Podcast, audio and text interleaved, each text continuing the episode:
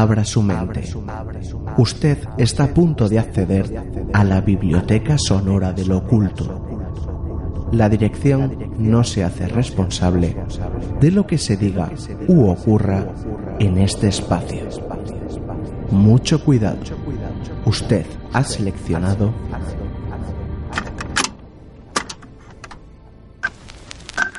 Cantabria Oculta con Juan Ramón Cayón, Antonio Gutiérrez Rivas y Alberto Martínez Beivide.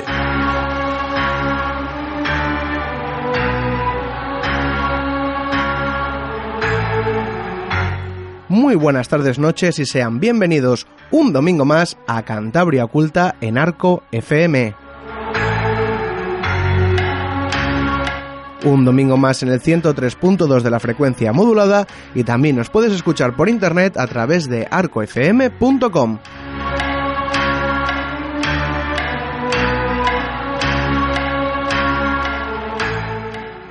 Y hoy, como siempre, abriremos el programa con el Cantabria Pagana. ¿Y qué nos has traído en esta ocasión, baby? Bueno, esta temporada estamos trayendo leyendas, leyendas de Cantabria y de otros sitios, pero principalmente de Cantabria. Bueno, pues hoy vamos a traer una que si bien es verdad que te la puedes encontrar por redes sociales, mm, no es demasiado conocida. Estamos hablando del jinete maldito de Santoña.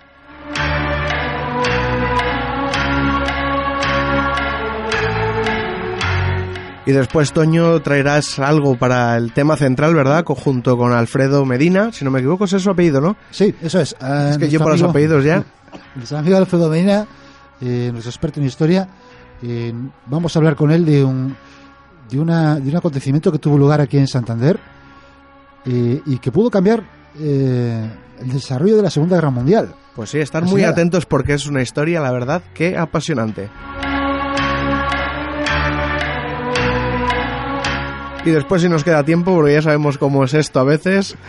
Si nos queda tiempo, hablaremos, como, como hemos hablado últimamente, de uno de esos casos de humanoides y de abducciones. Lo que nos gusta. Lo que nos gusta. Y como siempre para terminar, si nos da también tiempo, leeremos los comentarios de nuestros oyentes que nos han dejado la plataforma iBox.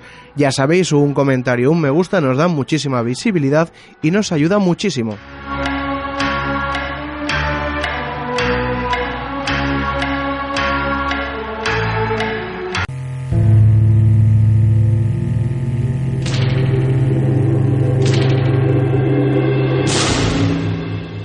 ¿Quieres contarnos algo? ¿Quieres ponerte en contacto con nosotros pero no sabes cómo? Estamos en Twitter, arroba cantabriaculta, en nuestro correo electrónico, contacto cantabriaculta arroba en nuestra página o grupo en Facebook, busca Cantabria Oculta, en Instagram, Cantabria Oculta, todo junto. También tenemos página web www.cantabriaculta.es. Y si no te manejas con las nuevas tecnologías, te dejamos la dirección de correo ordinario. Arco FM, en la calle Joaquín Bustamante 10, local 13, código postal 39011, Santander, Cantabria.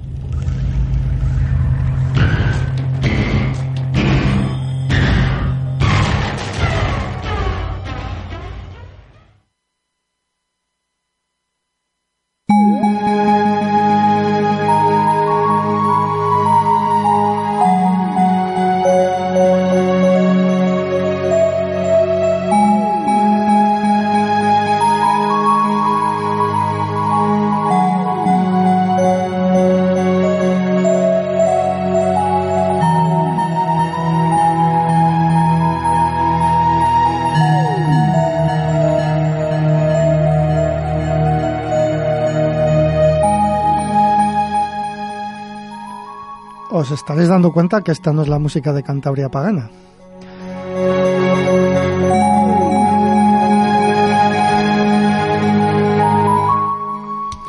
Bueno, pues es que va a haber cambios, va a haber cambios en las músicas de, Cantabria Oculta.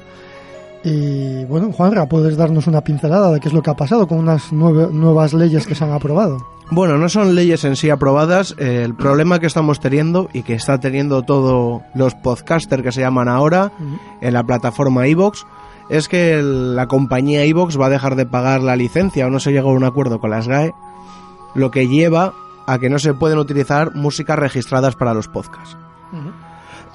Entonces, ¿qué va a pasar de aquí a un futuro? Vamos a tener que cambiar toda la música a música sin derechos, Sí. sin registro o bien música que nos cedan los propios autores.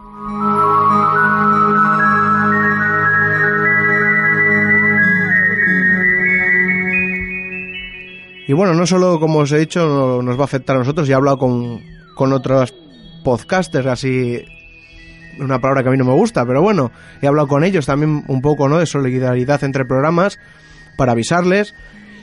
Y bueno, pues parece ser que todos vamos a enfrentarnos a este nuevo problema, no tanto para emitir en Arco FM, o sea, no habría ningún problema en emitir esa música en Arco FM, pero sí habría un problema en colgar nuestros programas en la red.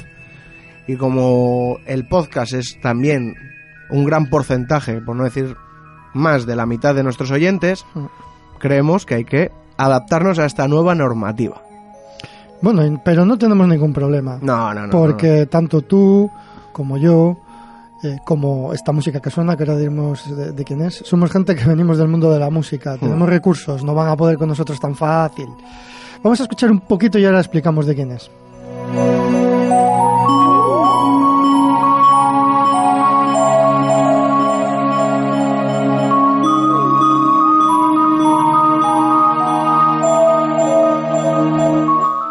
Bueno, pues la gente que nos sigue conoce de sobra a Marcos Goitia, uno de nuestros colaboradores. Le conocen por su sentido del humor y por sus casos extraños que trae aquí y por los de bunkercitos que Sí. les echamos en falta. Bueno, pues Marcos es un gran compositor de este tipo de música, también de música folk y bueno, pues Marcos por supuesto nos ha cedido uf, una gran cantidad de piezas.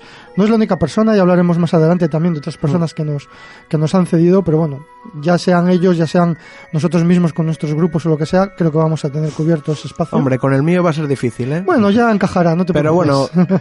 los oyentes, hecho, epa, sí. los oyentes que conocieran el anterior proyecto que fue Planeta Oculto, ahí todas las sintonías estaban compuestas por Javier Mas y por mí, o sea que también ahí hay un abanico de, de sintonías. Que de hecho, de hecho en el programa anterior creo que fue cuando pusimos alguna canción de, de un colega de, de Marcos, Sí, no tengo ahora... José, José Manuel Guerra. Eh, sí, sí. José Manuel Guerra, que también nos lo cedió amablemente, que es un compositor fantástico. sí. Entonces, afortunadamente, como estamos rodeados de gente con talento, excepto yo, Bueno, sería cuestión Pues- de mirar a ver. Bueno, Toño Pues- tiene talento para sacar noticias en periódicos. No, no, para muchas más cosas. pues entonces no vamos a tener ningún problema. Y de hecho, fíjate, nos va a gustar hasta más. Sí. El programa va a ser Bueno. todavía más. También os digo que la costumbre cuesta mucho que Sí. entren las cosas nuevas, ¿eh? Sí, bueno, pero Sobre creo- todo en radio, Sí. cuando tienes el oído habituado a sintonía Pero, con siendo, tema, pero te digo una va a cosa, costar, siendo, ¿eh? Yo siendo aviso. tan, siendo tan buena esta música como, como estamos oyendo. Yo te digo una cosa, la anterior era de Klaus Ulf, esta es de Marcos Goitia y es muy buena también. Muy buena. Exacto. muy buena.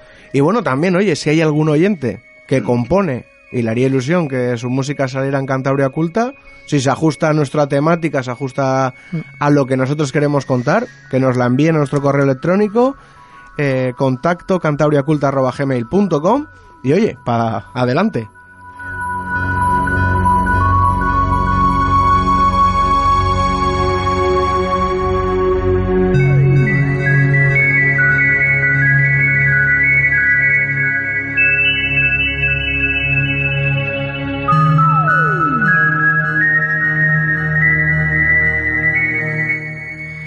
Pues nada, ya tenemos música para el Cantabria Pagana y como hemos dicho al principio vamos a hablar de una leyenda. Eh, no se sabe muy bien las fuentes. Bueno, luego explicaremos de dónde está recogida, pero las fuentes en sí no se saben muy bien. Es, eh, se titula El jinete maldito, o así por lo menos está recogida, luego lo explicamos. Y es probablemente que haga referencia al siglo XII o el siglo XIII, algo que pasó en Santoña.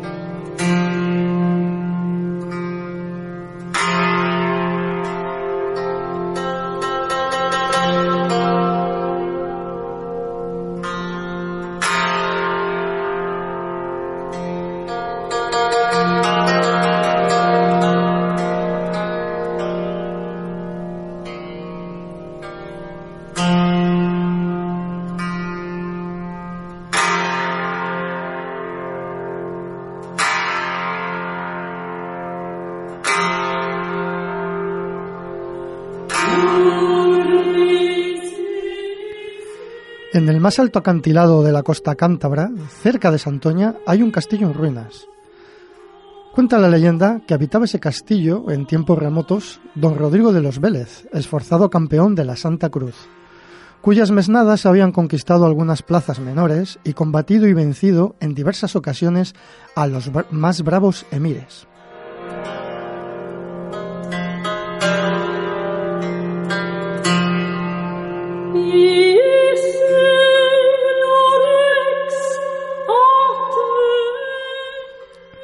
Este caballero casó en segundas nupcias con una joven bella dama, llamada Doña Dulce de Saldaña, y en su castillo tenía un prohijado suyo, don Íñigo Fernán Núñez, hijo de un lejano deudo del caballero.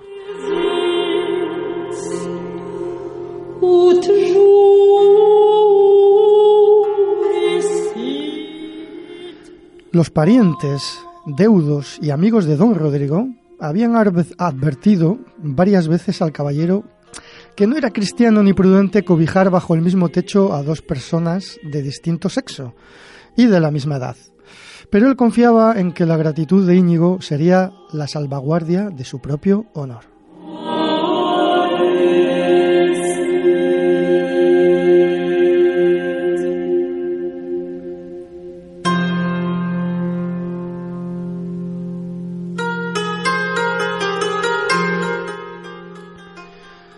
Un día, el rey de Castilla envió a un emisario en busca de don Rodrigo de los Vélez, ordenándole que reuniera de nuevo a su mesnada y que fuese a combatir a los moros. Cumplió el caballero esta orden, dejando a su esposa, doña Dulce, y a su prohijado, don Íñigo, en el castillo de Santoña.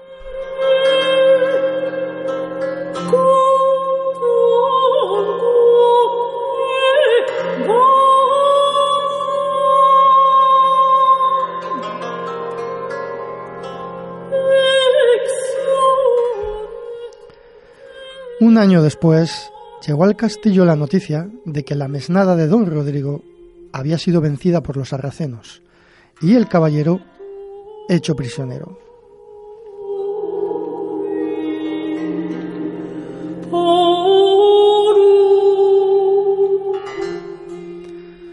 Doña Dulce, al recibir estas tristes nuevas, cayó en un estado de inconsciencia que le dejó indefensa contra la maldad y el egoísmo de don que se apoderó del castillo, arrojándose el señorillo de la fortaleza y sus tierras.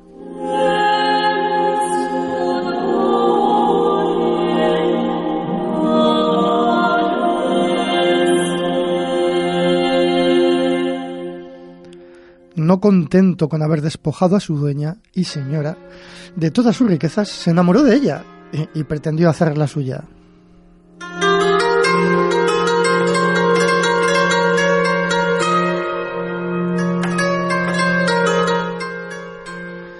Y una noche de galerna penetró en su camarín y la encontró rezando ante la imagen de San Rafael. Por una extraña coincidencia, doña Dulce se encontraba en uno de sus pocos momentos de lucidez. Y al comprender lo que don Íñigo esperaba de ella, la dama huyó del camerín y subió a lo alto de la torre del homenaje. Hasta allí la siguió Fernán Núñez, que forcejeando quiso llevarla al interior del castillo. La dama prefiriendo la muerte al deshonor, desenvainó la daga que prendía del cinto de Íñigo y la hundió en su propio pecho.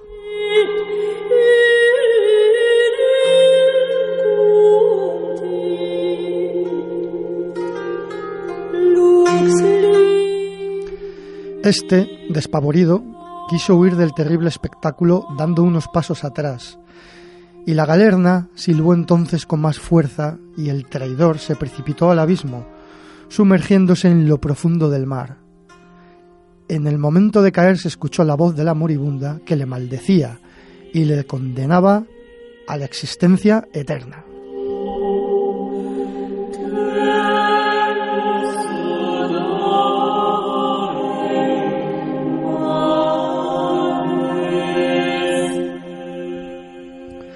Desde entonces, y en las noches que la galerna silba a través del acantilado, y en medio de las ruinas del castillo, se ve a don Íñigo, que, montado en un gigantesco delfín, surca el mar embravecido en una carrera desenfrenada.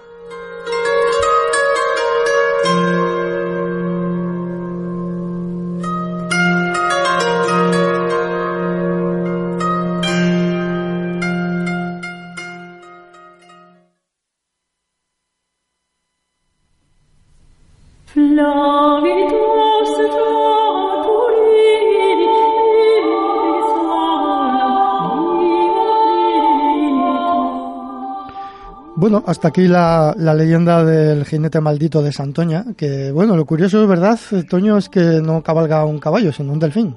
Ya, sí, es, eh, la verdad es que llama mucho la atención eh, esa, esa maldición de, de condenarle a, a vagar o a recorrer. eh, Existencia eterna. Por ahí tiene que andar todavía el jinete Sí, este. es- sí, coincide con estas maldiciones de, de- del holandés errante y todas esas Ujú. cosas. Es una leyenda, me parece muy bonita, muy bonita.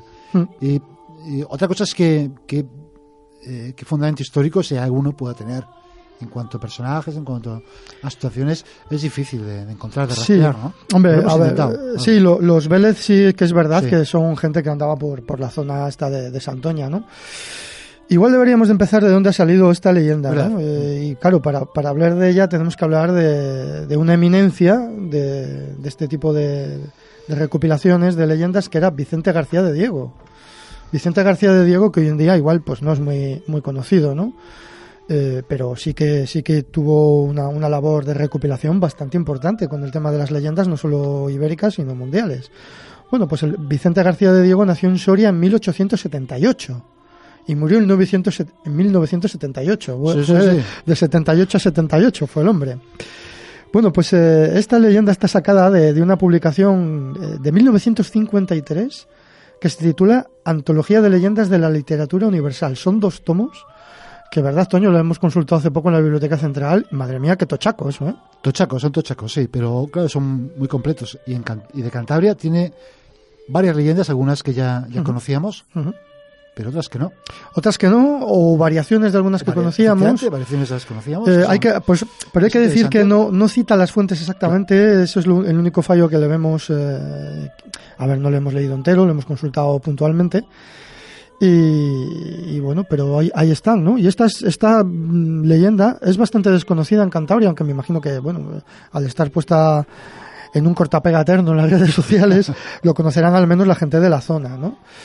Pero bueno, abundando un poquitín más en la figura de Vicente García de Diego, hay que decir que era filólogo, lexicógrafo, folclorista y, y crítico literario, o sea, ahí es nada, ¿no? Y que además fue miembro de la Real Academia Española, cuidado, no era cualquiera este. Y director del Instituto de Dialectología y Tradiciones Populares del Consejo Superior de Investigaciones Científicas, que hay que Claro. coger aire para decirlo todo de un tirón. Es posible que, que en ámbitos muy científicos se le conozca más, que le conozca más, más que Claro. nosotros, en ámbitos más Sí. concretos de lingüística o tal. Es posible. Bueno, además, a ver, eh, a, a poco que indagues un poquitín en, en etnografía o en cosas así, al final acabas dando con la revista de dialecto- dialectología y tradiciones populares. Bueno, pues fue el creador y el director de la revista esta desde 1944. O sea, esta- son obras de consulta continuas. O sea, Se una estamos pieza- de un grande. en esto, Sí, sí. es una pieza fundamental y este, este, estos dos tomos de antología de leyendas de la literatura universal eh, convendría reeditarlo. La verdad, hace mucho que no sale. Sí que es verdad que ha habido una, una edición que recopilaba solamente las leyendas hispánicas, de carácter hispano, un, un pelín más reciente, eh, pero no se ha vuelto a, a... a mí me parece, vamos, un- una cosa fundamental, ¿no? Que, pues como hacemos siempre y como hacemos también en nuestra publicación Aguanaz y seguiremos haciendo, ¿no? Reivindicar la, la figura de toda esta gente que ha sido muy importante, que nos han dejado un legado, en este caso de, de leyendas. Y yo creo que esta, esta obra, estos dos tomos, que son miles de páginas con leyendas de todo el mundo, me parece una cosa digna a tener en cuenta para la gente que sea un poco amante del mundo de, de las leyendas, ¿no? Bueno, pues la verdad es que mm, se le atribuye, ya te digo, el siglo XII y siglo XIII un poquitín por, por, los documentos que pueda haber de algunos Vélez que han podido habitar en la zona, ¿no? pero en realidad no, tenemos constancia de que haya habido un castillo en esa época. Eh, las, se conocen las ruinas del de San Martín, pero es que es del siglo XVII, ¿vale? Un castillo y un fuerte. También está allí la batería de San Felipe, que fue levantada en 1750. Eh, o sea, no, no está muy claro el por qué se decía que allí había un, un castillo. Entonces, esto te lleva a pensar una de dos, o que la, leyenda es relativamente reciente y se ha construido en base a cosas eh, populares del pueblo que se decía, porque, hombre, todo el mundo que conoce Santoña y ve el Monte de Buciero allí, pues sabe que eso es un, es un lugar defensivo de primera orden. Allí ha tenido que haber asentamientos a lo largo de toda la historia o es moderna o realmente sí que había un castillo muy antiguo, muy antiguo, pero del que no queda datación, del que no queda documentos, del que no quedan ni las ruinas. no se, se, haya levantado el, los castillos más recientes encima de él. Eh, y eso será probablemente lo, más probable, ¿no? Bueno, pues eh, queríamos, hace tiempo que queríamos traerlo, lo que pasa que como mandamos a mil historias nunca, nunca tenemos hueco, pero pero ahí tenemos la, leyenda del jinete maldito encima de, un, de, un, de un delfín, un toíno como llamaríamos en Cantabria. Eh, es algo un poco inusual, me parece interesante que cuando se hablen de, leyendas de este tipo se incorpore la leyenda del jinete maldito y si alguno de la zona en un día de galerna ha visto a don Íñigo Fernán Núñez montado en un delfín, que nos lo cuente.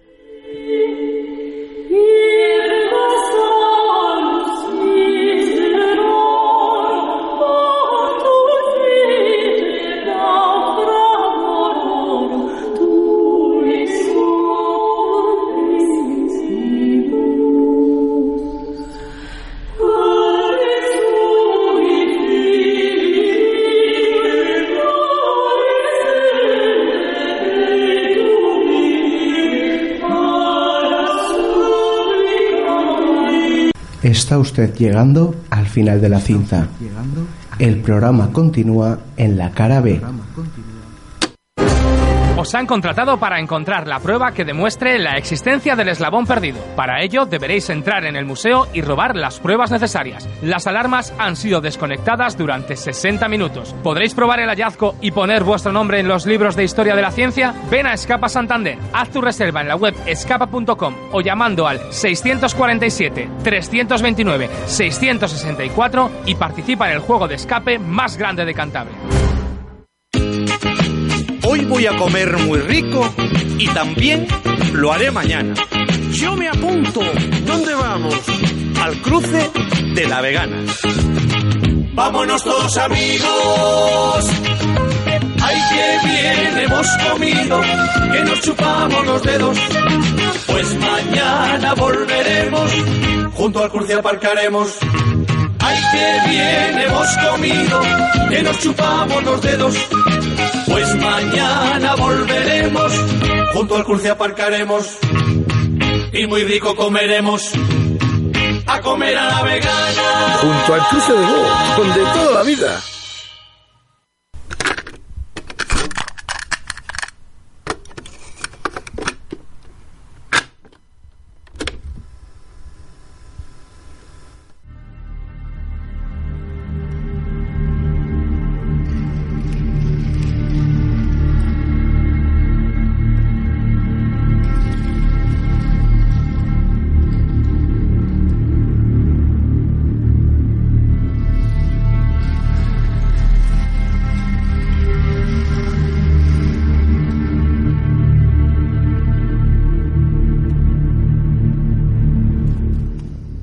Decíamos al principio del programa, vamos a hablar ahora de, una, de un hecho eh, histórico que se supone que sucedió en Santander eh, y que pudo cambiar el curso, pudo haber cambiado el curso de la Segunda Guerra Mundial y por tanto pudo haber cambiado incluso el curso de la historia.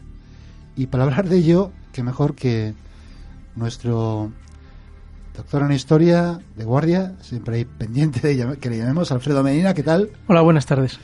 Eh, recuerdo que fuiste tú el que me puso sobre la pista de, esta cosa cuando, cuando hablaste de un libro que hablaba de esta de, esta, de este suceso. Sí, sí, bueno, yo la verdad es que me encontré con el tema y bueno, empezamos, empezamos a escarbar y la verdad es que sí que teníamos muchas ganas de, hemos comentado muchas veces, de hablar de este, hacer un programa sobre este tema. Sí, porque además llevamos detrás de bastante tiempo, hemos intentado, como bien, bien dices tú, escarbar todo lo posible, intentar eh, rascar eh, en la historia hasta los más últimos detalles. Hemos llegado hasta donde hemos podido llegar. Hombre, evidentemente es un tema cuya complejidad pues claro, la hace que la investigación pues no se haga fácilmente accesible. Claro. Y como eh, se trata de un tema que ocurre durante la Segunda Guerra Mundial, en 1943, Sí. Lo mejor sería eh, hacer un poco, analizar un poco el contexto, la situación en que estaba en aquel entonces la Segunda Guerra Mundial, como eh, Sí. las posiciones de Sí, quizás, aliados, de, Alema- de Alemania, como, cómo, Sería cómo un se encontraba poco entonces? explicar, explicar el contexto de, de este, bueno, la Sí. Segunda Guerra Mundial, todos nos situamos. Vamos, eh, como sabéis, bueno, pues la Segunda Guerra Mundial eh, más o menos la empiezan a ganar los alemanes. Eh, hacia el invierno, otoño-invierno del 42, el signo de la guerra empieza a cambiar lentamente. Son las famosas batallas del Alamein, que es cerca del Cairo, la famosísima batalla de Stalingrado. ¿eh? En- o sea, Alemania nazi se estira hasta los máximos de sus posibilidades, con el combustible ya que no puede abastecer. Y además, paralelamente, se están produciendo una serie de hechos también que son políticos y, y otros mi- militares que son importantes. Uno de los, de los hechos más importantes es hay un desembarco aliado en las costas de África del Norte, tanto en Marruecos como en Argelia. Cuando Francia es derrotada en la guerra, las Marruecos y Argelia son colonias francesas y eso pasa a ser eh, a, formar parte de la Francia no ocupada. Es una administración francesa del gobierno títere que tienen los alemanes en Vichy. Eh, entonces, claro, los alemanes, claro, lo- cuando, perdón, cuando se embarcan los, los americanos, los británicos, la, estas zonas quedan bajo control ya aliado. Eh, incluso parece ser que los aliados informaron de alguna manera, el gobierno de Franco estaba al tanto de lo que iba a ocurrir. Claro, los alemanes no podían hacer nada para evitar este se- desembarco. Y además, precisamente, claro, España ya queda ya en contacto con los aliados. España no interviene en esa acción, sigue permaneciendo neutral y no, no interviene.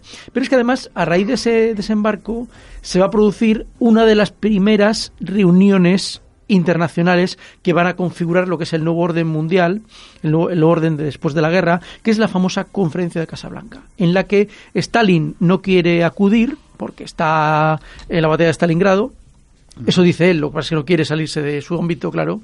Y entonces ahí se entrevistan eh, Roosevelt, presidente americano, y Churchill, primer ministro británico. Y, claro, tienen en- encima de la mesa las exigencias eh, soviéticas de que Alemania no puede seguir, eh, eh, no se puede firmar una paz por separado cada uno de los bandos, de que tienen que enfrentarse a ellos. Y entonces eh, Estados Unidos y Gran Bretaña la van a lanzar una de las consignas más importantes de la guerra, que es que no van a aceptar nada más que la rendición incondicional de Alemania. Esto es un hecho muy importante, porque claro, a algunas personas en Alemania, militares, diplomáticos, dirigentes, consideraban que era imposible ganar la guerra, que la solución era firmar la paz con uno de los bandos y intentar ganar al otro. Pero Sí, bueno, en aquel momento ya en Alemania ya había muchos que veían que sostener el ritmo, Claro. el desgaste de la guerra en dos, em, al menos en un frente, en el frente ruso ya, va- ya estaba suponiendo lo que estuvo el estiramiento de Alemania sí. a sus máximas posibilidades, ya veían, sobre todo a raíz de los golpes de, de la batalla de Stalingrado, eh, ya veían que iba a ser muy difícil. una victoria total en el mundo. Entonces, bueno, en el continente euroasiático. Sí, sí. La, la- la clave está en que una de las personas que lo piensan es una de las personas de las que vamos a hablar, que es eh, Canaris, el almirante Canaris, eh, que es el- uno de los protagonistas de la- del acontecimiento del que vamos a hablar, que es el jefe de los servicios secretos, el Abwehr, el jefe de los servicios secretos de la Alemania nazi. Eh, bueno, un poco por continuar con, con estos acontecimientos de esta época, porque lo que vamos a hablar ya para irnos centrando ocurriría en el verano del año 43. Otro de los acontecimientos es que eh, todavía en Sí, perdona, eh, la conferencia de Casablanca es a principios del a 40. principios del 43, sí, entre el, eh, aproximadamente entre el 14 y el 24 de enero del 43. Que los soviéticos están invitados, pero no quieren asistir. Stalin no quiere asistir. Entonces, eh, en- entre febrero y marzo todavía se va a producir, y esto es un hecho importante, la última gran victoria militar alemana en la guerra mundial. que es la tercera batalla, lo que se, llamó la tercera batalla de Kharkov. Kharkov, que parece muy lejano, es la, la cuarta ciudad de la Unión Soviética en estos momentos. Entonces, los alemanes han, han perdido en Stalingrado, pero se organizan, libran la batalla y consiguen eh, una victoria en Kharkov frente a los soviéticos. Entonces, es decir, el potencial militar alemán todavía parece eficaz. Y además, en relación con este contexto, eh, Hitler, digamos que se viene arriba, se anima ante esta impor- importante victoria y decide lanzar una nueva ofensiva, que es la que se llama la ofensiva Ciudadela, que la lanza en el verano, entre julio y agosto, que va a ocurrir justamente cuando está ocurriendo el acontecimiento del que vamos a hablar más tarde. Y entonces, eh, en esta batalla, los, los, la- los tanques alemanes van a lanzarse contra los soviéticos. Es muy una batalla de las más importantes también de la guerra porque es la batalla de tanques más grande que ha habido nunca en la historia. Nunca se han enfrentado tantos carros blindados en una, una batalla. Estamos hablando de 4.000. O sea, Sí, son es, es la conocida como batalla del Kursk. la ¿no? batalla del Kursk, efectivamente. La batalla del Kursk, es batalla de Operación Ciudadela. Lo que pasa es que la batalla tiene diversas fases. Primero es una ofensiva alemana, luego es una ofensiva soviética. La batalla, para, bueno, para, para situarnos, es, los soviéticos lo consideran una victoria suya. Los alemanes consideran que quedan en tablas, pero da igual, porque en todo caso, para los alemanes quedar en tablas es perder, porque están perdiendo recursos irreemplazables. Los Stalin, los soviéticos tienen recursos Se están fabricando. eh, eh, per- parece que no, tanques como- ina- como- inacabables. Sin embargo, los recursos alemanes se- eran de mejor calidad, los hombres, está claro que eran de mejor calidad, me, refiero a, a la infantería, a la eficacia del La soldado, formación, todo la eso. formación, sí. me refiero a las unidades, a los tanques y tal, pero, pero, o sea, estaban, gast- estaban gastándolos y era para ellos mucho más complicado reponerlos que para los soviéticos. Bien, por lo tanto, eh, este es el otro acontecimiento importante. Un poco ya para situarnos con dos o tres acontecimientos importantes de esta época, hay que decir que también en el verano ocurre otro hecho destacable, que es que los, los americanos desembarcan en Sicilia. El desembarco americano en Sicilia, que tiene lugar entre el 4 y el, el nue- entre, entre el 9 y el 10 de, de julio del, del, te- del 43, y que, claro, esto va a provocar además un hecho muy importante, que Mussolini va a caer. Eh, la, la- la Italia nazi, eh, la Italia fascista, perdón, va a derrumbarse y Mus- Mussolini va a caer, es depuesto, el rey cambia de gobierno, Italia va a cambiarse de bando, entonces, bueno, los, ya he sabido que los alemanes rescataron a Mussolini de la presión en la que estaba y montaron un estado mm, títere en el norte de Italia, dirigido por Mussolini, ¿eh? Entonces, que eso ya permanecerá hasta el fin de la guerra. La República Saló, ¿no? La República, famosa República de Saló, muy bien. Entonces, esta es un poco la clave. Y digamos que hay, entonces además Alemania ahí se, le- se le abre un nuevo frente Claro, en el, ya frente. En el continente. en el continente. en el continente y entonces bueno pues pues la- la- el alto mando alemán los pues todos los generales eh, ya empiezan a ser conscientes de la imposibilidad de ganar la guerra Ajá. y de la posibilidad real de perderla Bien, y esto por lo que se refiere al contexto, digamos, de la guerra mundial. Dado que el suceso del que vamos a hablar se produce en España, hay que hablar también de la actitud o de la posición del gobierno español, del gobierno de Franco, que acaba de ganar, prácticamente acaba de ganar eh, la Hmm. guerra civil. Y hay, hay, a lo largo de, de la política exterior española, en Sí, aquella sí. época, variaciones muy claras que van casi en función de eh, cómo se va desarrollando la guerra. Claro, bueno, esto es otro de los hechos importantes. Claro, España, hombre, dentro de los, dentro de los, neutrales van a jugar diferentes papeles. O sea, por ejemplo, Suecia, Suiza, claro, son, son utilizados sobre todo por los alemanes para blanquear, para comprar minerales, para... Pero bueno, España tiene una posición estratégica clave. Y junto con Portugal, claro, pues controla toda la península ibérica. Uno de los elementos claves es que, mm, eh, bueno, en un principio, Franco, pues digamos que se benefició de una cierta colaboración de grandes empresas de ámbito anglosajón. Claro, cuando empieza la guerra, Alemania parece que domina el mundo. Y bueno, pues en España pues hay muchas personas dentro del régimen que consideran que, que, puede que la- que si Franco se incorpora al empuje nazi, pues España puede obtener importantes ventajas territoriales en el norte de África, también tener un imperio. Y ahí es donde aparece este personaje conocido, histórico, que es el concuñado de Franco, estaba casado con, la hermana de su mujer, ¿eh? Eh, que es Serrano Suñer. ¿eh? Serrano Suñer es uno de los hombres pues, más importantes del gobierno de Franco en los primeros años y va a ser nombrado ministro de Asuntos Exteriores. Y este hombre acerca a, acerca mm, a España a la Alemania nazi. Pero en septiembre del año 42, antes por ejemplo, ya del incluso de la invasión de mm, antes de la invasión de- del norte de África por los americanos y los ingleses, eh, Serrano Suñer es depuesto y Franco lo sustituye por un, por un ministro de Asuntos Exteriores, bueno, Serrano Suñer no se lo declarado, era ministro de Asun- de Asuntos Exteriores, Franco lo sustituye por, Serra- por, un ministro de Asuntos Exteriores mucho más próximo a sus a los aliados que es eh, Francisco Gómez Jordana, el conde de Jordana, que es el que va a estar de ministro de Asuntos Exteriores durante los dos años siguientes hasta que muere en el año 44 siendo ministro, murió siendo ministro. Es que además eh, también se pone de manifiesto un poco las batallas internas dentro del régimen franquista, Por supuesto. que fueron tremendas. Fueron tremendas entre, digamos, los grupos falangistas más cercanos, si no al nazismo, más al fascismo italiano, Sí. en todo caso muy germanófilos, Sí. como el caso de Serrano Suñer, falangista de pro,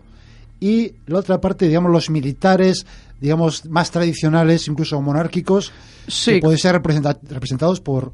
Por, eh, por Conde Jordana. Y bueno había otros Kindelán y otros bueno se sabe por ejemplo aparte está el- aparte de que eran ellos ya próximos al mundo británico hay el tema de que recibieron dinero esto ya se Sí, sabe está publicado en libros. O sea había hubo un intento claro por parte de las autoridades británicas de influir en el gobierno español para que por lo menos España no entrara en la guerra con los nazis ¿eh? Y luego, bueno, por ejemplo, pues ya que estamos hablando de este tema, en este contexto se, se produce la famosa guerra del wolframio, ¿no? Cuando este- los alemanes intentaron intentaban comprar wolframio imprescindible para sus armas y los británicos y los eh, americanos elevaban el precio para que le saliera más caro. Bueno, en ese negocio el gobierno de Franco parece ser que obtuvo pingües beneficios. Bueno, ahí está. Ese es, eh, la presencia de Gómez Jordana es muy importante. Luego hablaremos de él también en tal. Es muy importante porque es un hombre muy próximo al mundo anglosajón, muy próximo a los británicos, a los, a los americanos. Y entonces y empiezan a plantear la idea de que en realidad el, auténtico enemigo eh, de España no es el mundo anglosajón, sino que el- España su enemigo es el comunismo, que es la teoría que va a utilizar luego Franco, luego toda la to- To- toda, toda su vida, toda su vida. Toda su vida, efectivamente. ¿Verdad que ya a partir de, como esto del nombramiento de, de Gómez Gómez Jordana. Jordana, ya la política exterior española, la diplomacia española empieza a dar un pequeño giro, Un pequeño giro. giro muy paulatino para que no se note mucho, para que los hasta entonces aliados, al menos, o, o- o simpatizantes alemanes e italianos no se den eh, mucho la cuenta, pero un giro eh, eh, muy suave, pero considerable y, y que se nota, vamos. Hombre, ellos se daban cuenta, pero tampoco tenían Claro, muchas opciones. No Mm, tenían sí. opciones. Realmente, bueno, pues eh, España no les. Vamos, hombre, España era estratégicamente importante, pero bueno, eh, también era. Tampoco se podía atacar por allí. Si se mantenía neutral, era un frente que estaba libre, ¿no?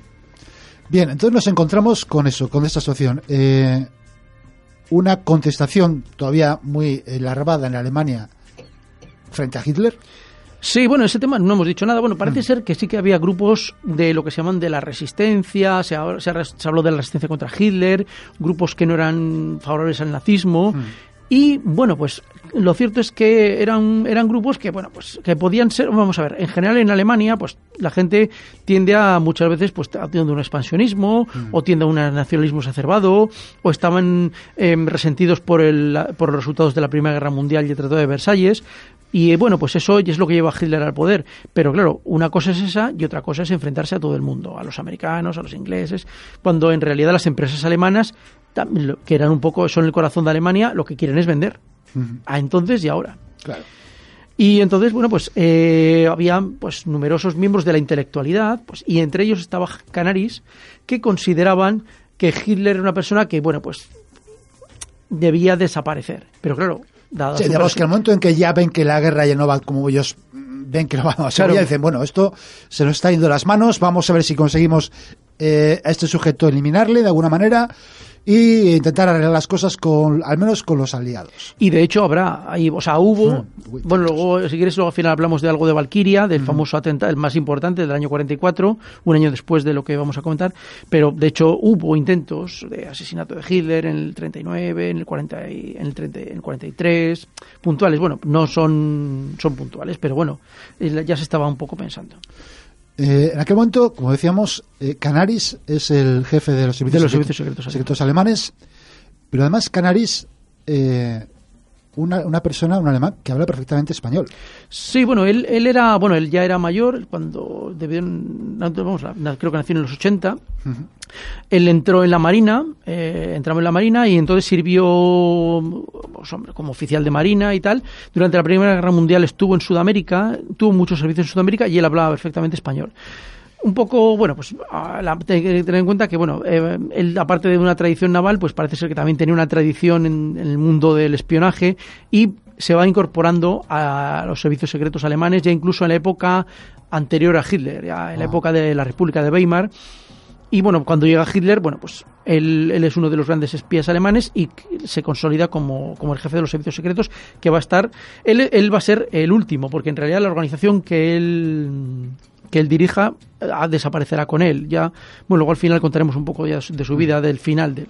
Bien, ya hemos situado un poco el contexto de la Segunda Guerra Mundial, contexto incluso español, y vamos a hablar de lo que hemos venido a hablar antes De la esta reunión, de la reunión, vamos a ver de la reunión. Eh, como decía al principio, tú un día me dijiste, eh, oye, ¿tú sabías que en Santander se habían reunido...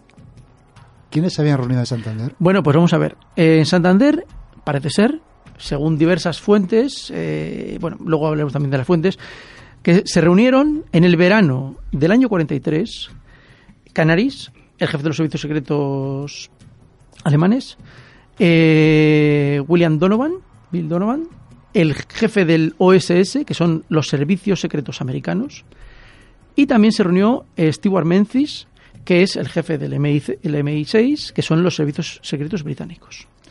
O sea, casi nada. Se reunieron, parece ser que estas tres personas se reunieron en el verano del año 43 en Santander. Ajá. ¿Con qué objetivo? ¿Con qué objetivo? Bueno, pues eh, Canaris, mm, que ya tenía, vamos a ver, la, o la oposición a a Hitler ya tenía algún contacto con los británicos, ya había tal. Entonces, eh, trató, trató de hacer esta reunión ya en algún momento, el, los años, el año anterior, en el 42, y finalmente con, eh, no lo consigue, lo consigue. Lo que pasa es que, claro, hay un tema, hay un tema muy claro, claro, es, es- al ser muy difícil de demostrar, claro, todos son fuentes indirectas, todos son informaciones muy, muy puntuales. Entonces, la, la clave es que se reúnen y Canaris les ofrece que se podía producir en Alemania un derrocamiento o una eliminación de la figura de Hitler, que esto mm, inmediatamente llevaría a un alto el fuego parcial, que es justamente lo que los americanos dijeron que no iban a hacer, porque eh, hablaron de rendición incondicional. Entonces, que iba a haber un alto del fuego par- parcial en el frente occidental y que entonces Alemania solamente se enfrentaría contra el enemigo soviético que al final Canaris trataba de convencer a sus interlocutores de que eh, el enemigo soviético era el enemigo de todos. Como luego terminó ocurriendo, porque luego al Sí. final en la Guerra Fría es lo que termina ocurriendo. ¿no? Eso es. Pero eh, entonces, bueno, pues Donovan y Miencis, que son gente de mundo, pues son gente muy preparada, claro, no, llega, no, no se llega a jefe de un servicio secreto de una potencia durante una guerra mundial por casualidad, entienden esto y eh, toman la iniciativa de acudir. Hay que decir de esta reunión que, bueno, igual, igual, decimos algo de la reunión. Bueno, toman la, la iniciativa de acudir y entonces la trasladan a sus, a sus respectivos dirigentes.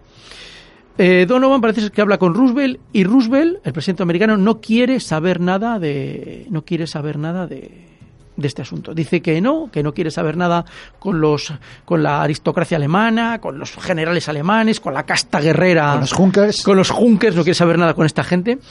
Y eh, parece ser que eh, Memphis se entrevista con Anthony Eden, es el, el alter ego de Winston Churchill, el hombre que estuvo siempre con él y que le sucedió durante un breve periodo de tiempo cuando Churchill deja la, presiden- la presidencia del gobierno en los 50, estuvo dos- nada más que dos años. Entonces Anthony Eden se entrevista con Memphis y claro, Anthony Eden tampoco quiere saber nada, claro, no quieren estropear el tema con los rusos porque tienen miedo de que los rusos se echen atrás, que firmen un acuerdo de paz por separado con Alemania. Y claro, todo el mundo tiene miedo. Todo el mundo tiene miedo a que el otro firme la paz por separado. Entonces nadie quiere jugar a este juego tan arriesgado y finalmente esto no, esto no sale. Lo cierto es que esto no, no sale.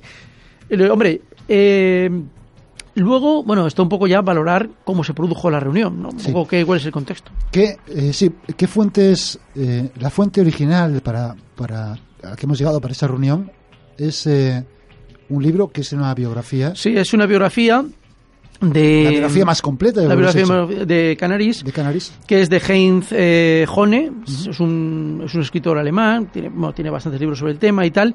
Y entonces esta persona se entrevista con eh, un colaborador de Canaris que asistió con él a la reunión, que se llama Justus von Einheim.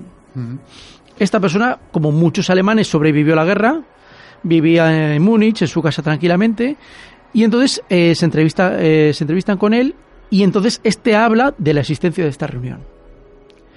Eh, y parece ser que la reunión estuvo eh, organizada eh, por, eh, por los servicios secretos españoles. Precisamente eh, ahí está el papel del conde de Jordana. Claro, de- de- digamos que es posible en ese sentido que el conde de, de Jordana favoreciera Favoreciera la reunión. la reunión. En el contexto de la idea que ellos tenían de cómo tenía que ir la guerra. Porque a veces es exactamente lo que ellos querían, digamos, eh, la amistad con los aliados anglosajones Sí, y, digamos, la enemistad con, con, el, con el comunismo. con el comunismo. Eh, aparte, digamos que esta, este dato de, de esta reunión no solo aparece en esta biografía, sino que se repite en numerosos libros de la, Sí. de la Segunda Guerra Mundial. Esto ha sido aceptado, bueno, esta fuente ha sido más o menos aceptada, parece, bueno, no tiene por qué ser, parece serio, o sea, es una, es una entrevista de un escritor, ¿eh? es una fuente adecuada, y entonces esto ha sido reiterado. Y entonces luego lo que ha dado pie es a numerosas interpretaciones y numerosas variaciones sobre la entrevista. Por ejemplo, una de las hipótesis es que no fuera el servicio secreto español el favorecedor de la reunión y el que impulsor de la reunión, sino que fuera el embajador alemán en Lisboa que era también muy anglófilo, que, que cuando acaba la guerra se queda a vivir en Portugal para que se va a ir en Alemania si está reducido a cascotes. Y entonces, bueno, pues este es otra variación sobre la reunión, es una de las ideas que hay. Y bueno, pues eh, incluso yo creo que hablándolo un día contigo, tú comentaste que hay, hay otra, otra versión. Sí, hay otra fuente que, que digamos, buscando la hemos encontrado por internet. Hay un libro de escrito una, es una biografía de un, de un analista de inteligencia finlandés Finlandés. llamando, llamado Nils Erik Stenback. Bueno, Finlandia, aunque parezca un poco increíble, estuvo con los nazis en la Segunda Guerra Mundial. Efectivamente, sí, sí, sí. Pero más que nada porque fue atacada por los rusos. porque fue atacada por los rusos, exactamente. Sí. Pues él estuvo, eh, digamos, supongo, era estuvo en Estados Unidos entre el año eh, eh, 40 41 y 43. Volvió de Estados Unidos en el 43 y cuenta que eh, llegó a España y tuvo una entrevista con el ministro de Asuntos Exteriores que eh, una tarde que le habló de la situación, hablando de la situación militar de, de que estaba en, aqu- en aquel momento Europa. Y el ministro de Asuntos Exteriores Sí. le confirmó, le contó la reunión de estos tres grandes, como lo llaman, en Santander, donde estaban los, eh, lo que hemos dicho, los jefes eh, militares de los servicios secretos de Alemania, de Estados Unidos y de, y de Gran Bretaña. Que decía que, según lo que había comentado eh, el ministro, que la paz debía, debería llegarse a, a- a conseguir la paz. Y como bien has dicho tú, que Canales sugirió que eh, continuara Alemania sola la guerra contra, contra Rusia la, la Unión Soviética, claro. y que eso que tanto Inglaterra como Estados Unidos firmaran la paz con Alemania, pero que tanto Churchill como Roosevelt se habían negado, se habían negado a ello. Hay que decir que este Nils Erik Stenbach puede parecer, claro, a nosotros nos puede parecer una persona completamente desconocida, pero es uno de los más importantes agentes secretos o analistas de seguridad de la historia de Finlandia. Hmm. Eh, de hecho, tuvo un- una labor muy importante en, en, en lo que dices tú con la guerra contra, contra la Unión Soviética, y de manera que es una fuente, desde el punto de vista histórico, bastante fiable. Bueno, pues es, es, una, es un dato más que contribuye a, a- a dar la verosimilitud a esta entrevista. Exactamente, pero es que además no solo eso, sino que el equipo de Cantabria Oculta, en este caso capitaneado Bueno, esto Bueno. Es que, es que, pero bueno, y bueno, supongo que también hay que decirlo que precisamente esto es lo que ha precipitado esta reunión, la- este descubrimiento que ha hecho Cantabria Oculta. Claro. Pues eh, el- este ministro eh, publicó un libro, un diario. Sí, bueno, Diario. Jordana escribió, sí, bueno, escribió, escribió un, un diario que se publicó después. ¿no? Hmm. Y en este diario, bueno, para conseguir la- este diario está publicado, pero claro, no, no íbamos, eh, es difícil de encontrar, no está en cualquier biblioteca. Pero estaba, Juanra, ¿dónde estaba? En la biblioteca de En la de la escuela, que- la escuela diplomática. en la Escuela Diplomática de Madrid, sí. La biblioteca de la Escuela Diplomática de Madrid. Y aprovechando un viaje con unos colegas, Ahí me presenté. te presentaste allí.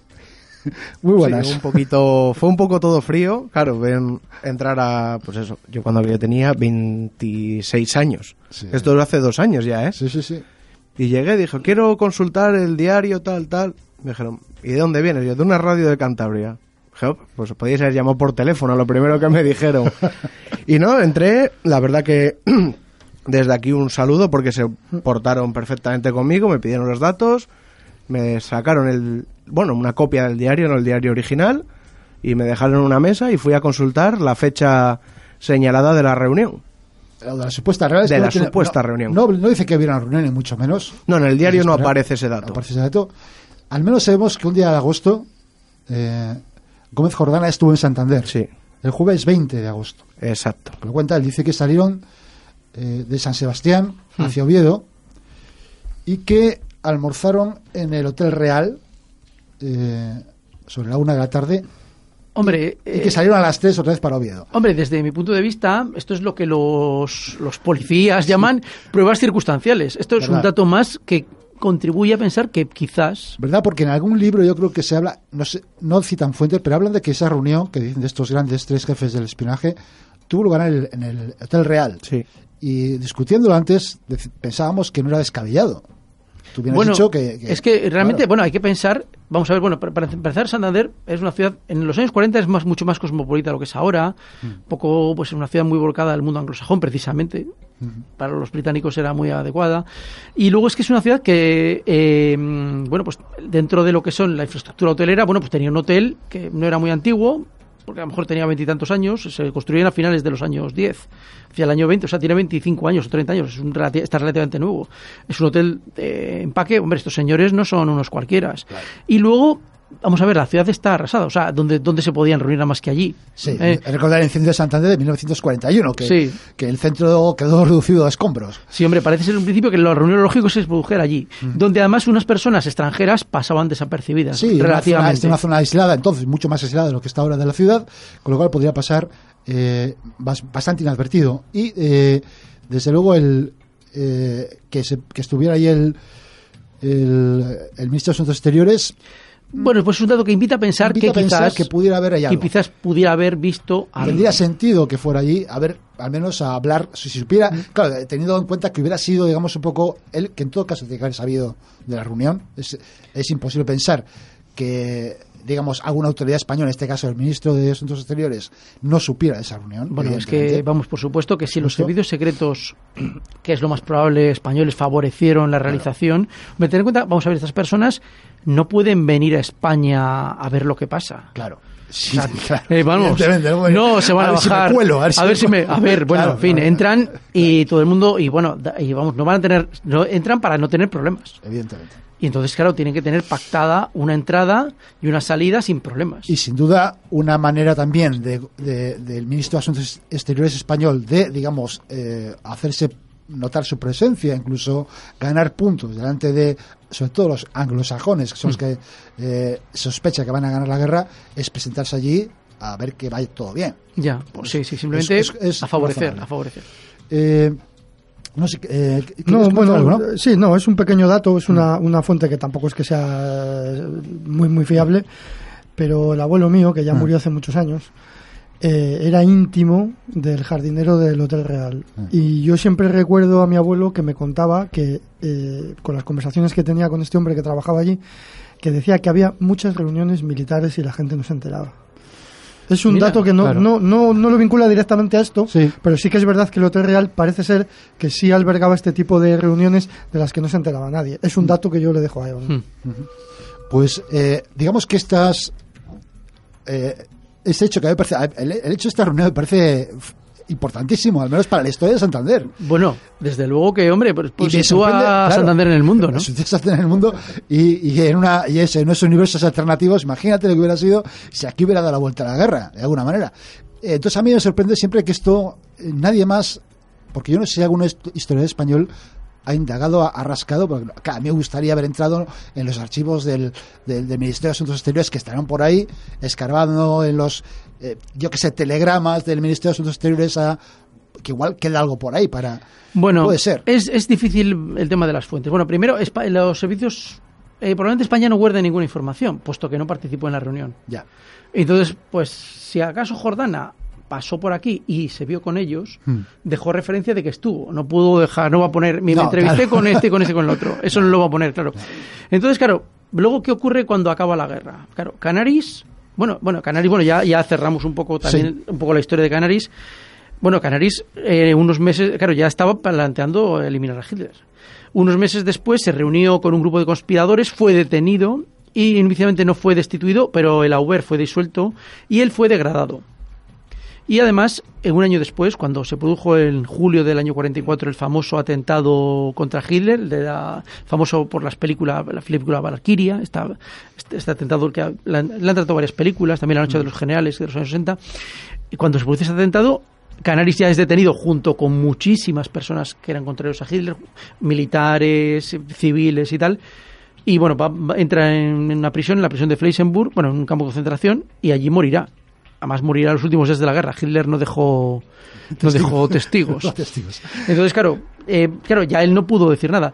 Y luego pensemos que, claro, tanto los británicos como los americanos, primero no, claro, eh, o sea, no, eso no les convenía de momento decir que se estaban entrevistando con los alemanes frente a los soviéticos. Y luego cuando acaba la guerra, tampoco. Tampoco. Porque en realidad, porque aunque luego, ¿qué pasó? Que luego muchos científicos alemanes fueron a Estados Unidos y luego se utilizó gran parte del sistema alemán para mantener el control en Alemania, el sistema nazi quiero decir, Claro, eh, ellos tam- eh, no, no era políticamente Sí, admitible- vendible, vendible, sí, que vendible, entrevistado con, sí. vendible Sobre que todo estabas- a- hasta a los todavía aliados rusos o soviéticos, decir que, bueno, que el, que el enemigo de los enemigos, el Sí, archimalo, sí, sí. te- pues estabas buscando una paz por separado. Entonces, desde ese punto de vista, no convenía esa- ese encuentro. Y bueno, siempre, claro, mm, no, no, claro, ellos no dejan, tampoco han dejado rastro de informaciones. Hombre, no sé si acceder a las fuentes del OSS brit- eh, eh, am- americano o al MI6 será fácil. no, igual están esos protegidos por estas leyes de 75 años o 120 Ya. años, qué sé. Ya. a ver. Eh, Una eh, pregunta, ¿los papeles desclasificados aquellos famosos de la CIA No, no viene de esto. ¿No sale ninguna referencia? no habla No, esto. no. Eh, ya estuve ahí también hurgando.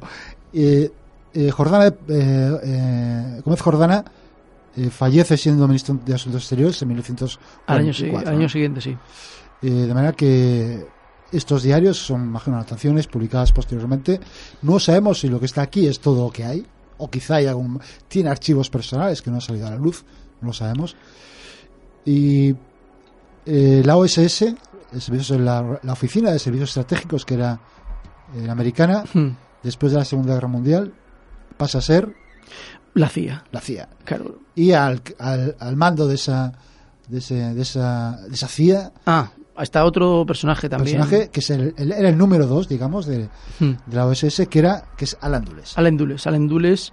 Bueno, Alan Dulles es una de la pertenece un poco en Estados Unidos hay estas como élites, élites que estudian estas universidades que están en la costa atlántica, la, la llaman las universidades de pues de Yale, de Harvard. Entonces, no sé dónde estudió él, sin Princeton o una de estas también.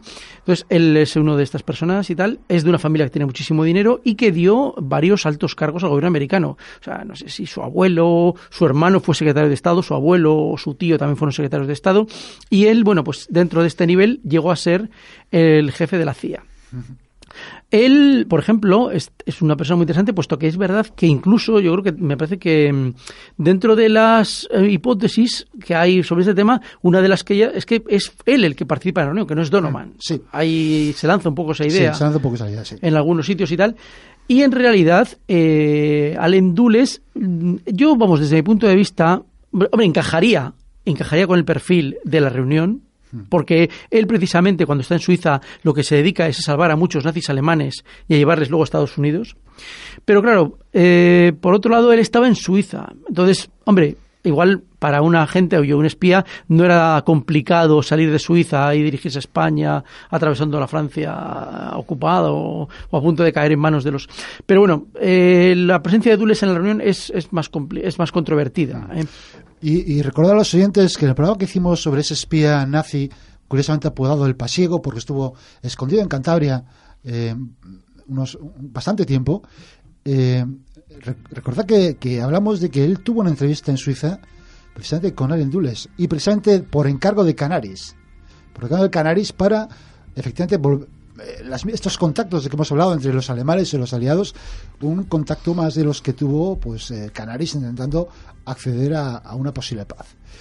Eh, yo creo que hemos intentado explicar toda esta reunión, la importancia que tiene y desde aquí animamos a cualquier historiador que tenga tiempo, que tenga recursos, a que intente profundizar y que llegue más allá donde hemos podido llegar nosotros. ¿no? Y muchas gracias, Alfredo. Bueno, pues muchas gracias a vosotros por invitarme y por dejarme hablar de estos temas que realmente es lo que más me gusta. Esto yo creo que al final hablo de lo que me gusta aquí. Como debe ser.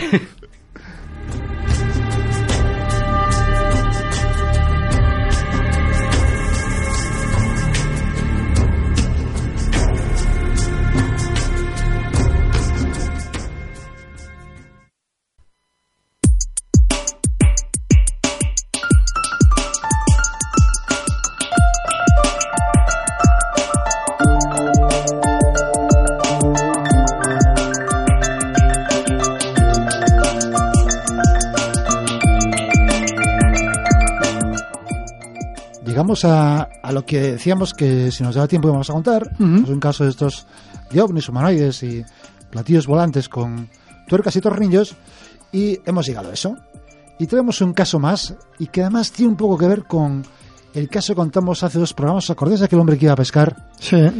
Y aquel inglés que tranquilamente se tomaba su té y Sí. se fumaba su cigarrito Ajá. como un campeón, pues tiene algo que ver. Porque esto se trata de, de que un tal Tom Dawson, eh, el 6 de agosto de 1977, tenía ya 63 años y, vivía en un, en un sitio de estos de casas móviles de, que hay en, típicos Estados Unidos, eh, con su esposa y con su hija. Y eh, se levantó para un sábado por la mañana tranquilamente, lleva a su niña a, a casa de una vecina, que se llama Linda Colby, y como estuvo hablando con ella un rato, y como hacía muy bueno, y lo solía hacer, decidió irse hacia un estanque cercano a pescar. Igual un poco que como el inglés de hace dos programas. Y al igual que el inglés de hace dos programas, se llevó en este caso dos perros con él. Y para llegar a ese estanque, pues atravesó un campo en que había unas cuantas vacas, tranquilamente. Y llegó al estanque rodeado de árboles, muy bonito. Estaba tranquilamente pescando cuando de repente, de forma instantánea, o sea, repito, instantánea, apareció eh, a unos 30 metros de distancia un aparato circular quedando flotando a un metro por encima del suelo. Tenía unos 15 metros de diámetro, 4 metros de altura y una especie de, como de cabina en la parte superior de unos colores que iban variando, variando los colores que tenía. Dawson se dio cuenta de que se había quedado congelado. No podía mover ni un músculo. Pero es que además eh, las vacas que podía ver a su alrededor estaban igualmente congeladas. Sus perros también. De hecho, uno estaba con, un, con una pata levantada, como congelado en, el, en la acción de andar. O sea, que no es congelado en el sentido de me he quedado petrificado. De, No, no, de- congelado, sí, con- sino, no, no. sino Congelado. O sea, no podía mover ni un músculo y los perros igual. Así es, se había quedado hecho una estatua. Madre mía. delante de esa nave. Bien, como en las películas serie B de los años 50, se abre una escotilla en la nave. Y surge una figura de las que él llamó, él considera el líder de, de- de aquello, de aquellos seres, que parecía reacio a desembarcar, como si le diera un poco como de repelús o de repeluco a poner el pie. Hmm. Pero bueno, salió, hizo un gesto y aparecieron otros cuatro alienígenas más y dos encima de la nave. O sea, cuatro salieron por la nave y dos encima, en la parte de arriba. Eh, De los cinco que se acercaron, es decir, el líder y otros, y otros cuatro, tres eran hombres y dos mujeres. Dice que tenían muy buena apariencia, aunque luego viene a describirlos y uno piensa que tan buena apariencia quizá no tenían. Porque decía que tenían la piel de un blanco impecable, o sea, blancos, muy blancos. Las orejas afiladas, era un poco como son estos de... Los elfos de Rivendell. elfos de Rivendell. y las narices respingonas de hacia arriba. Casi no tenían cuello. De manera que las cabezas están como puestas encima de los hombros. A mí no me parece que fueran especialmente atractivos. Bueno, decía que no tenían pelo y el resto del cuerpo tampoco. Y diréis, ¿por qué sabía que el resto, sabía que el resto del cuerpo no tenían pelo? Porque de los cinco que bajaron, un hombre y una mujer, de los cinco, iban desnudos.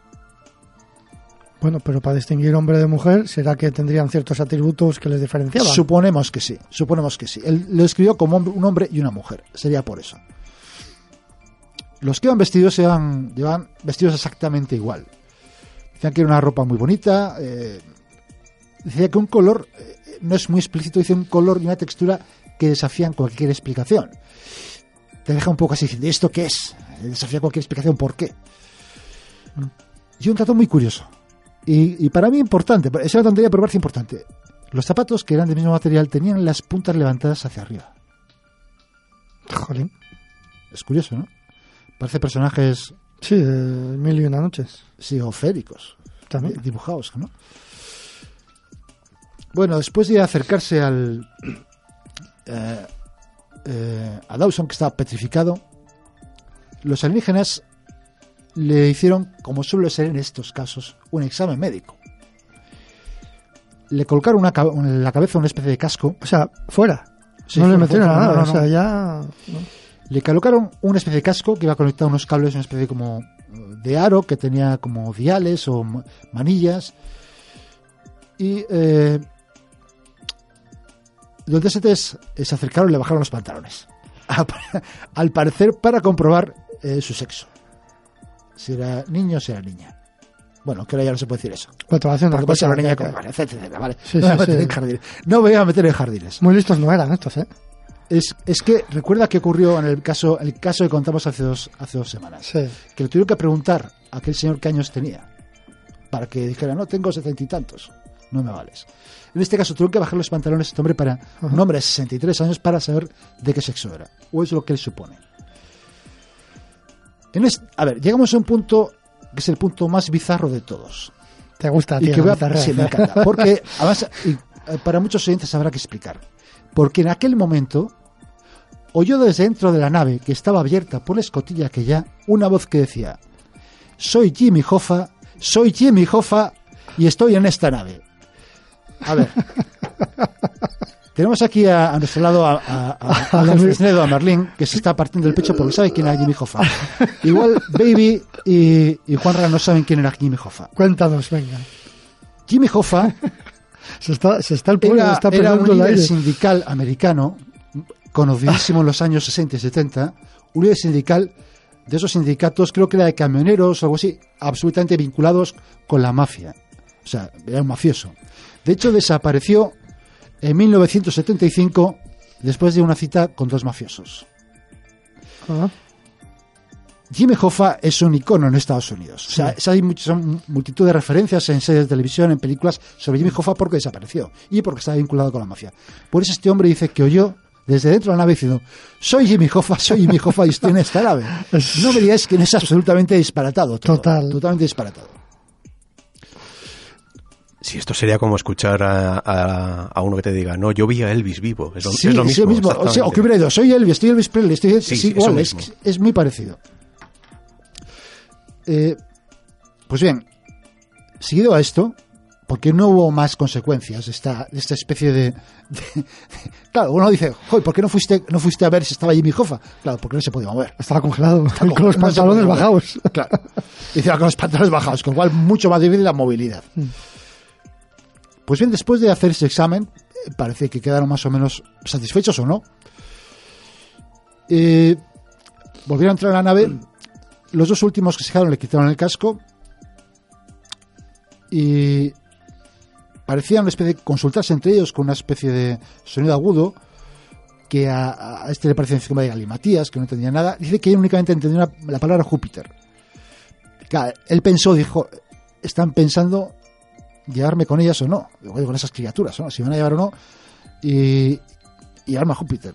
Pero al final parece ser que, no sé si por los 63 años o porque el líder, al que llamo el líder, mm, se despidió. De, ¿Cómo se despidió? Se despidió, pues eh, eh, cruzó su, su palma abierta por encima de, sus pe- de su pecho en este saludo, no sé, sabemos, eh, cósmico, y abordaron la nave. La nave desapareció rápidamente y se hace ningún tipo de ruido. Instantáneamente, tanto el señor Dawson como los animales, sus perros y las vacas, eh, quedaron liberados de esa fuerza que les, que les tenía congelados. Y el señor este fue rápidamente corriendo a la casa de esa vecina, eh, de- donde había dejado a su hija, eh, ¿A qué? A, a contarla lo que, lo que le había pasado. Eh, la vecina dice, contó un periodista que eh, cuando encontró a este hombre, dice que estaba en muy mal estado, casi no, no podía hablar. Dice que cuando le vio venía el tío agitando los brazos y como luchando por respirar, que había como si tuviera dificultades en la respiración. Tenía los ojos desorbitados, jadeando, le hizo sentarse, dio un, un, puso un trapo fresco en la cabeza para calmarlo. Y lo único que, que este hombre puede decir, dice que, que había visto una nave espacial, que había visto unos, unos extraterrestres. De hecho, eh, eh, la vecina le iba tan mal que llamó a una ambulancia y le llevaron al hospital. Este hombre se recuperó, pero estuvo en estado de shock durante, varios días. Y a pesar de que, lógicamente, eh, experimentó la incredulidad, también lógica, de casi todo el mundo, se mantuvo siempre fiel a esta historia. Dice que decía que no importa lo que digan, es la verdad, yo no estoy loco, no había bebido, no tengo un problema mental. Todo el tiempo que estuve allí tuve la- esta- tenía la mente alerta, sabía lo que estaba pasando, sé lo que he visto y sé lo que sucedió. Eh, el autor de este, o la fuente de esta, de esta historia, es un autor que se llama Jim Miles, que escribió un, libro que se llama La extraña Georgia. Eh, contó que, que hablando con, con Dawson, con los vecinos, con los eh, de la ambulancia que le fueron a, a- que atendieron, incluso con el médico que le atendió. El médico de hecho le dijo que, que dejara en paz a ese hombre que estaba muy, muy, muy afectado. Todo lo que le conocían personalmente aceptaron la historia de este hombre. Tú decían que era imposible que se, que se pudieran fingir de la manera que fingió este hombre. De manera que una vez más nos encontramos con una historia, un relato, un relato absurdo, que no tiene ningún sentido, con un detalle muy eh, eh, bizarro donde los haya, y que sin embargo eh, parece que le sucedió a una persona y que desde luego todos sus vecinos eh, dan fe de que esa persona es una persona sensata y razonable. Una vez más eh, nos encontramos ante lo, ante lo más ante lo extraño y, y no podemos más que hacer que contarlo y pasar un rato divertido.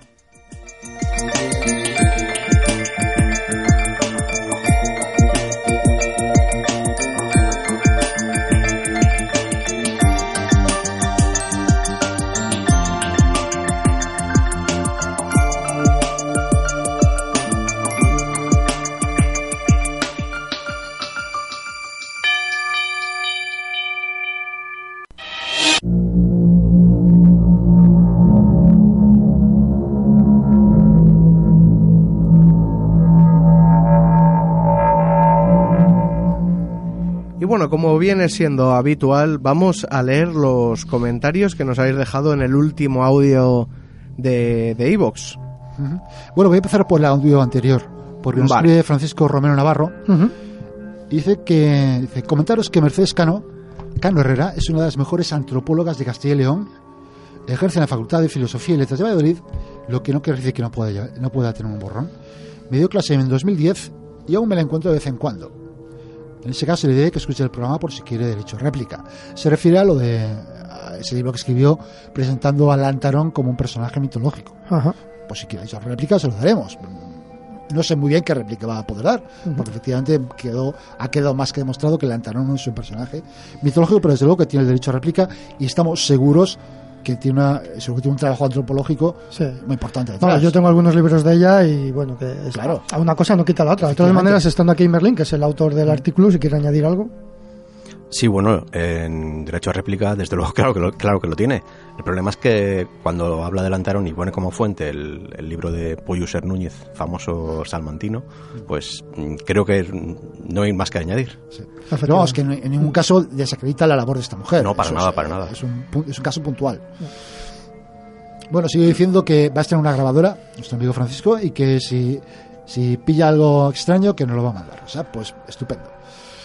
Luego recomienda el podcast Tiempo Cero, que es un podcast antiguo, eh, y que habla una especie que es una especie como de Asturias oculta. Entonces, bueno, puede ser interesante. Eh, ya veniendo a hablar de, de las, eh, de los comentarios del podcast de- del último, del último día, Ana comienza diciendo del pole, luego hay una serie de réplicas, etcétera, etcétera, ya dejamos que ellos se peguen entre ellos. John Dee también lo mismo, réplica, segundo, tal, tal.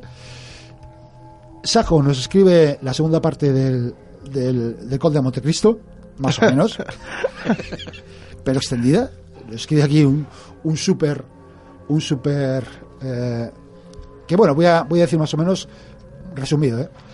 Primero, eh, desea que te, que te recuperes, está más o menos recuperado. Sí, tengo, que agradecer que tanto a él como a otras personas que han escrito en distintos sitios, que se han preocupado, me han dicho que, que me recupere y tal, pues ya aprovecho el comentario este para darle las gracias a todo el mundo. Voy a seguir aquí dando por culo un rato más. que dice que tiene, le da mucha envidia de las jornadas. Bueno, yo mientras tanto estaré aquí calentando la banda por si necesitáis. Efectivamente. Eso que le da mucha envidia de las vale, que le apetece mucho ir a lo de Zamora, pero que no puede, que espera que cuelguen las, las conferencias. Las del año pasado están colgadas, Sí. dice, os comenta, creo que Sí. creo que es Ana la que les comenta que están colgadas las del año pasado. Y dice también, eh, a ti, Baby, te dice que sí, que estaría bien hacer un programa sobre, un segmento sobre música e instrumentos autóctonos y de la cultura folk de Cantabria y de la pintura y arte cántabra.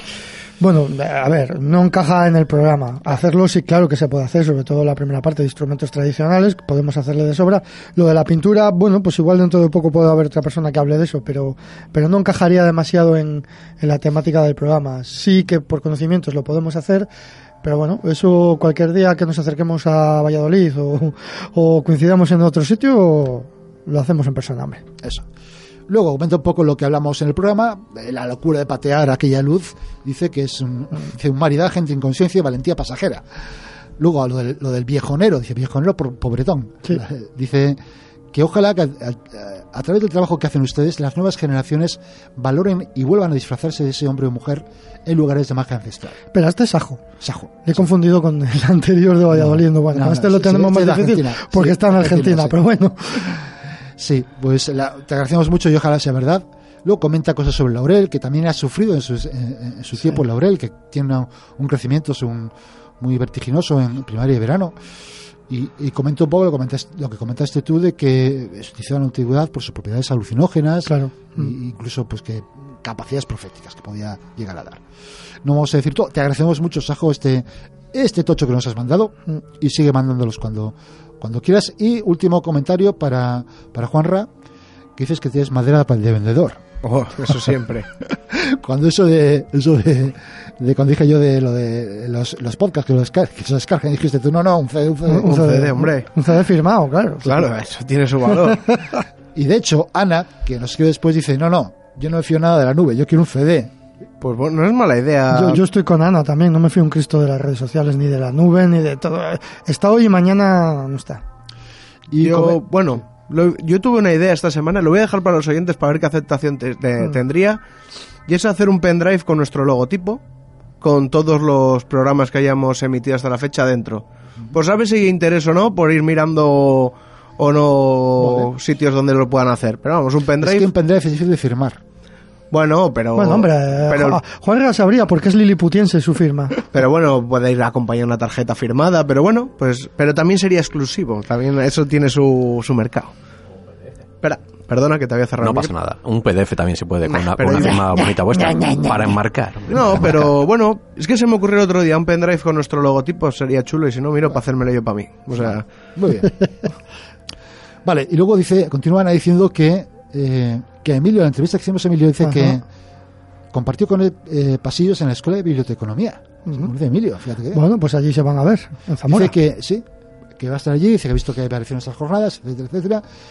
Eso, que nos vemos dentro de poco. Pues sí, Ana, nos tenemos unas cervezas que, que están por ahí pendientes. Curiosamente, estamos diciendo esto y todavía no hemos ido a Zamora, Sí. pero cuando la gente lo oiga ya habremos vuelto. O sea, Es verdad, sí, es todo- esto se habrá producido Es ya. un poco, sí, un poco viaje temporal. Roberto dice que tiene ascendencia cántabra por su parte su abuelo materno y que le encantan las historias de la tierroca. Que le contaba muchas, que ya tiempo escuchando el programa y que, y que ya no puede estar una semana sin hacerlo, pues te lo agradecemos mucho. Y nos escribe desde Euskadi, de los vecinos de aquí al lado, pues estupendo. Muchas gracias, Roberto. John D. eh,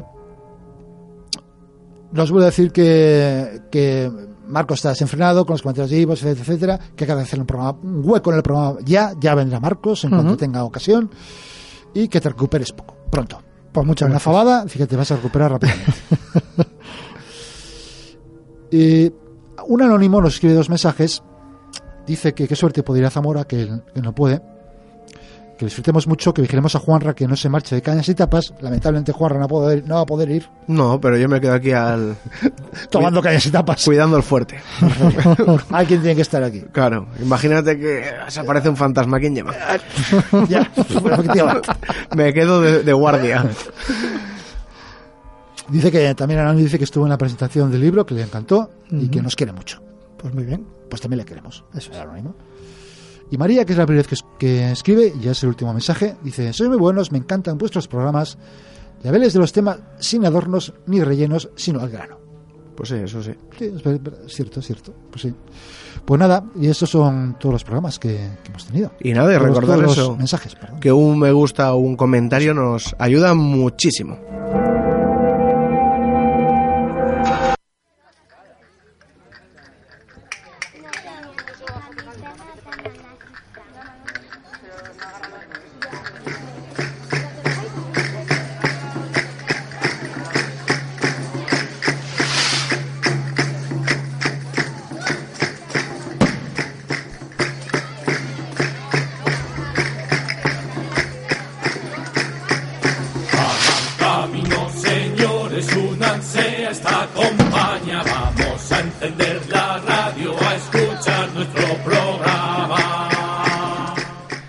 Y bueno, hasta aquí el Cantabria Culta de hoy. Espero que os haya gustado y vamos a anunciar hoy algo que ya se nos ha hecho un poco tarde para, para, para el concurso. Somos lo peor, ¿eh? Somos lo peor, Lo peor. de lo peor. Eh, ¿A quién ha sido el ganador, baby? Estamos hablando, para el que no lo sepa, de que sorteábamos una, una camiseta Sí, bueno. de Cantabria Oculta. Por eh, Navidad. por- Por Navidad, era por Navidad. Eh, hemos ya estirado- casi ya podíamos llegar a Semana Santa. ya. Sí, ya casi para el año que viene la dejamos, ¿no? No, bueno, pues a cambio simplemente de, de- de recibir unos, unas felicitaciones navideñas, pues nos han llegado unas cuantas y hemos hecho el sorteo y al final le ha tocado a nuestro amigo Francisco Romero Navarro de Valladolid. Enhorabuena. Eh, así que Francisco, eh, en breve, cuando decimos en breve es relativo en Cantabria Oculta, en breve te mandaremos un paquete a esta dirección con, con la camiseta y algún y algún chuche más. Además, sorteo ante Ouija, Sí. es muy importante, no Sí. teníamos notario. Ha salido un espíritu que era un niño de cuatro años, era una mano inocente. Una cosa, y si puedes eh, mandarnos una foto, aunque no se te vea la cara, con la camiseta, pues estaría bien. Claro, claro, para demostrar que cumplimos la, la- Claro, nuestra claro. palabra. Información que los medios oficiales no nos quieren aportar y nunca nos ganará. Dicen que el saber no ocupa lugar. Sapere Aude. Atrévete a saber.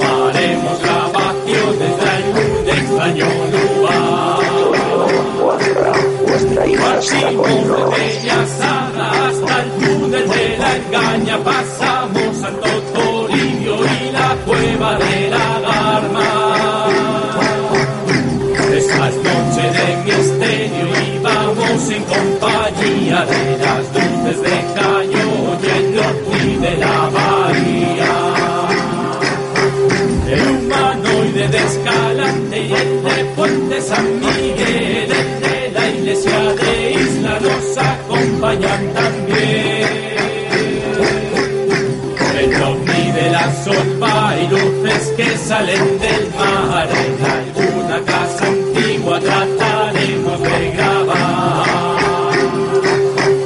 Nos acompañan testigos de extraordinarios sucesos hasta el Cristo de limpia se abajo.